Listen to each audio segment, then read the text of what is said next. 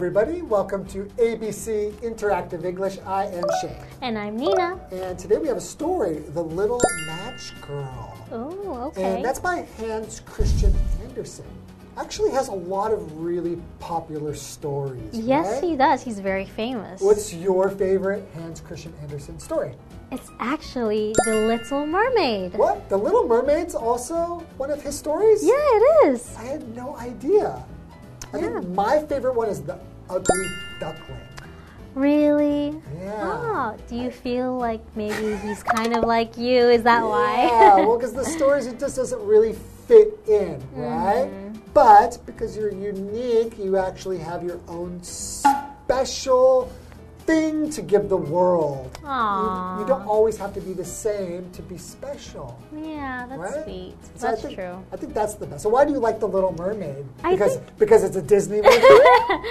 Because the Little Mermaid, it's she's. I feel like she's adventurous like me. She wants to know that there's more to the world than the one that she's confined in.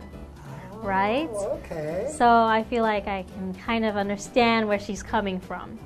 Hmm. Yeah. Okay. Well, I don't know if you've ever read The Little Match Girl. I think it sounds very familiar. So let's let's find out more about it. Okay, let's get into it. Right.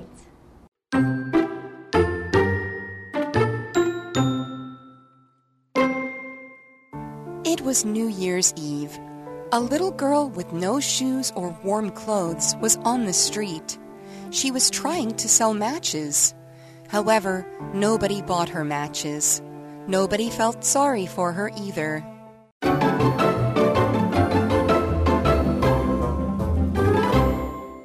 Okay, so the little match girl. Okay, so what is a match? First of all, we need to know what a match is. What is a match? It's a small stick made of wood or could be cardboard Mm-hmm. that is used for lighting a fire. Oh, like those boxes where you go.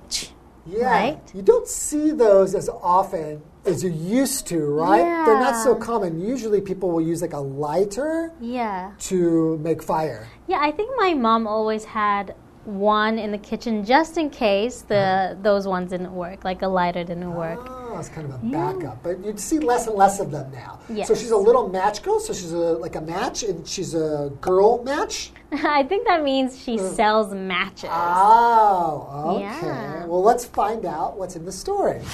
It was New Year's Eve. Okay, so New Year's Eve should be December 31st. 31st. So the night before New Year's Day. Right. Oh, yeah. So, like when you say Eve, like you say Christmas Eve Yes. is the night before Christmas. So, this is the night before the New Year. Exactly. Okay. A little girl with no shoes or warm clothes was on the street. Oh no. That is so sad. she must have been freezing. Yeah, because it's really cold around that time.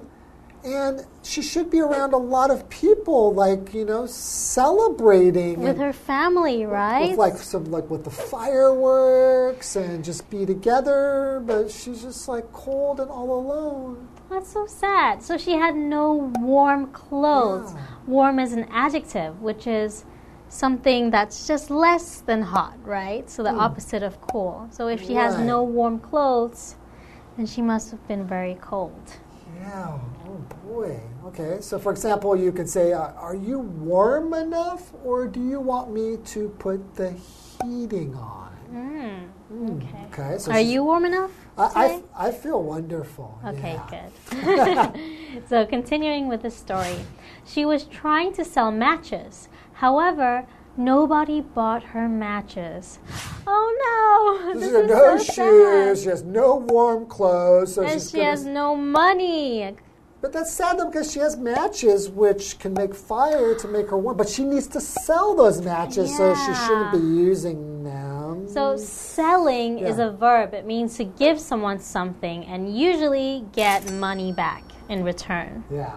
Yeah. Hopefully, hopefully, if you sell something, you will get some money for it. Yeah, or you could maybe get get it get something else in return. I'm not sure. Maybe that'll be like trading or Ah, something. true. Okay. Okay. So an example would be I sold him my car.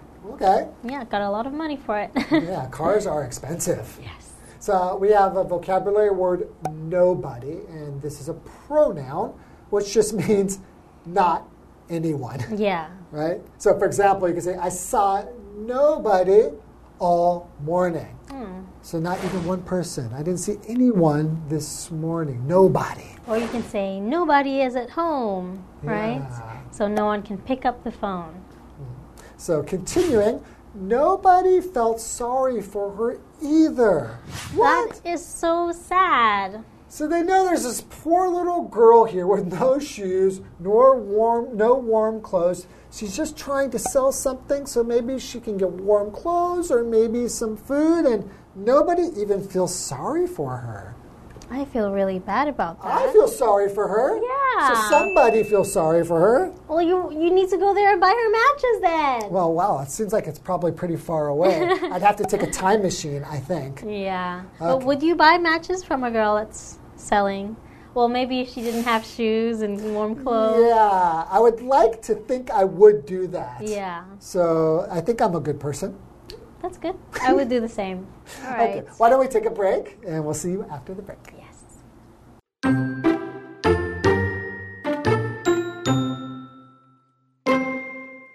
The girl didn't sell any matches. Her father would be angry at her for that, so she didn't go home. Instead, she sat in a corner between two houses. It was really cold, so the girl lit matches to keep warm.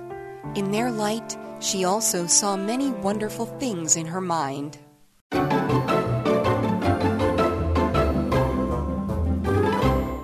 Welcome back, everyone. So we I'm were. feeling, I'm feeling pretty sad. Yeah, so me far. too. This We were talking about the the little match girl, right? This is so sad. She was poor. She didn't have any warm clothes, Yeah. nor did she have any shoes. and here we say she's poor. We don't mean 她很可怜. yeah. She is 很可怜, right? Yes. But when you say somebody is poor, like I say, Nina is poor, Mm-hmm. that doesn't mean Nina 很可怜. That means that she doesn't have any money. Yes. So what you can say is Nina is poor. Poor, Poor Nina. That's so when it means 可怜. poor Nina means 她很可怜. Exactly. Right? Okay. So we have her. She has no warm clothes. She has no shoes. She cannot sell any matches. And nobody feels sorry for her. it's terrible. Okay. Continuing the sad story, the girl didn't sell any matches. her father would be angry at her for that, so she didn't go home. that is so sad. It is. So she has a home, yes. but she can't go there because her dad will be angry because they're poor, they need money, but she didn't sell any matches. But where is her dad? Why doesn't her dad come out and sell matches with her? Maybe he's doing some other kind of a job, right? So oh, this is what she needs to do to help earn money. Oh, that's such a sad reason for her not to go home, though. Oh, was it so cold outside? Okay. Instead, she sat in a corner between two houses. Okay, so instead of going home, Yeah. instead is an adverb. It means not this, but something else. Right. So she didn't go home. Yes. So, she did something else. instead. Not that, but yes. this. So I can say I prefer apples instead of oranges. Okay. Yeah, they taste better.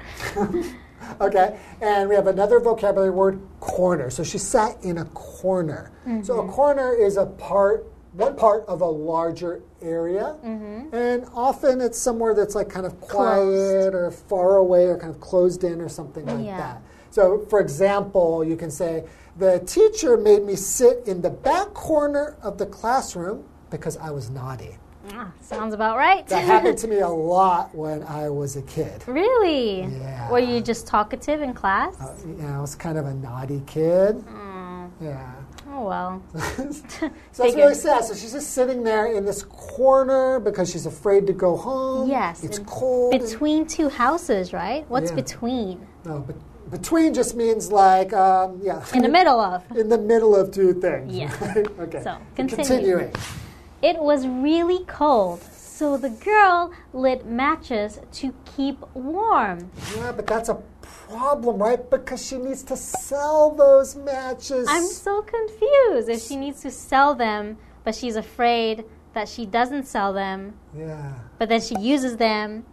It doesn't make sense, but I guess that's what she decided to do. So she had to light one, right? Mm-hmm. And to light something, this is a verb, and we say light, Mm-hmm. lit, lit. Yes. Right? So she lit a match, right? So basically, to light just means to make something start to burn. Yes. So you can like light a match or light your house on fire. Please don't, don't. no, don't do that. But that would definitely keep you warm, Yeah. right? Or she could light a candle. Candle, for example. Yes. Okay. In their light, she also saw many wonderful things in her mind. Okay, so she's sitting in the corner, she's really cold, so she lit up the matches to keep warm, and in the light of the matches, she started seeing things in her mind. Maybe she's starting to feel a little bit more comfortable and she's starting to think of some maybe nice things or something. Yeah. So we have light as a verb, now here light is a noun. Yes, so light is just the brightness that comes from anything that has a light. So, like the sun, fire, things Match. Exactly. okay. We have another vocabulary word, wonderful. So this is an adjective. It really just means really, really good, excellent, amazing, awesome. Yes. Right? So she saw many wonderful things. Okay. So I guess we're going to have to find out next time what kind of wonderful things that she saw. yeah. I'm really excited to hear what happens next. I'm, I don't know, I'm feeling a little bit like kind of sad because it's a sad story, but I'm mm-hmm. hopefully it's going to be, get more positive. Yeah, either way, what she sees are good things, Okay. right? All right. And that's all the time we have for today. We'll see you next time. Bye. Bye.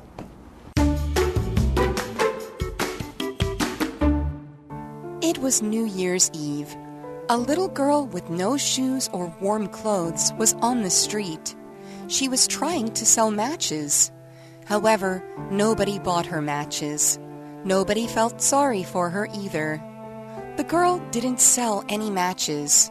Her father would be angry at her for that, so she didn't go home. Instead, she sat in a corner between two houses. It was really cold, so the girl lit matches to keep warm. In their light, she also saw many wonderful things in her mind.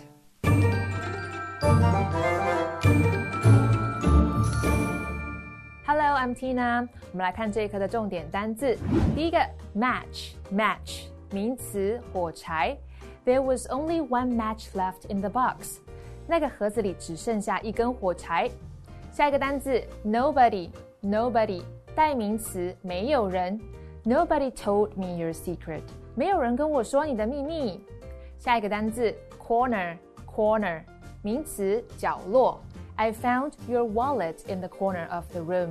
我在房间里角落里找到了你的皮夹。下一个单字，light，light， 它可以是动词，也可以是名词。当动词用的时候，它是点燃的意思。它的三态是 light, lit, lit。He lit the candle with a match。他用一根火柴点燃这根蜡烛。当名词用的时候，它的意思是光亮、灯火或者是灯光。Can you see the lights in the distance？你可以看到远处的灯光吗？接着我们来看看重点文法。第一个，No A or B，没有 A 也没有 B。我们来看看这个例句：When Jenny studied in Japan, she had no friends or family around. Jenny 在日本念书时，她的身边既没有朋友，也没有家人。下一个文法，A feels sorry for B。A 同情 B 的处境，sorry 在这里是感到同情的意思。我们来看看这个例句：Amy just lost her job. We felt sorry for her. Amy 刚失去工作，我们同情她的处境。最后一个文法，A is angry at B。A 对 B 生气，angry 是生气的、发怒的，它的后面要用 at 这个介系词再接对象。我们来看看这个例句。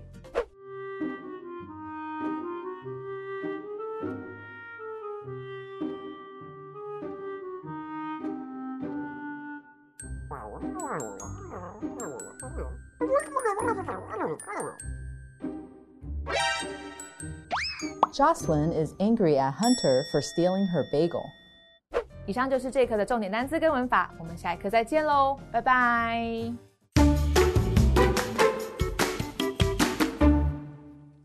下一站，哈马星站。 The Kaohsiung Circular Light Rail Transit is a moving landmark of the city. Its purpose is to improve the traffic in downtown. it is the first cable free light rail system in the world. The waterfront route has been highly welcomed since its operation.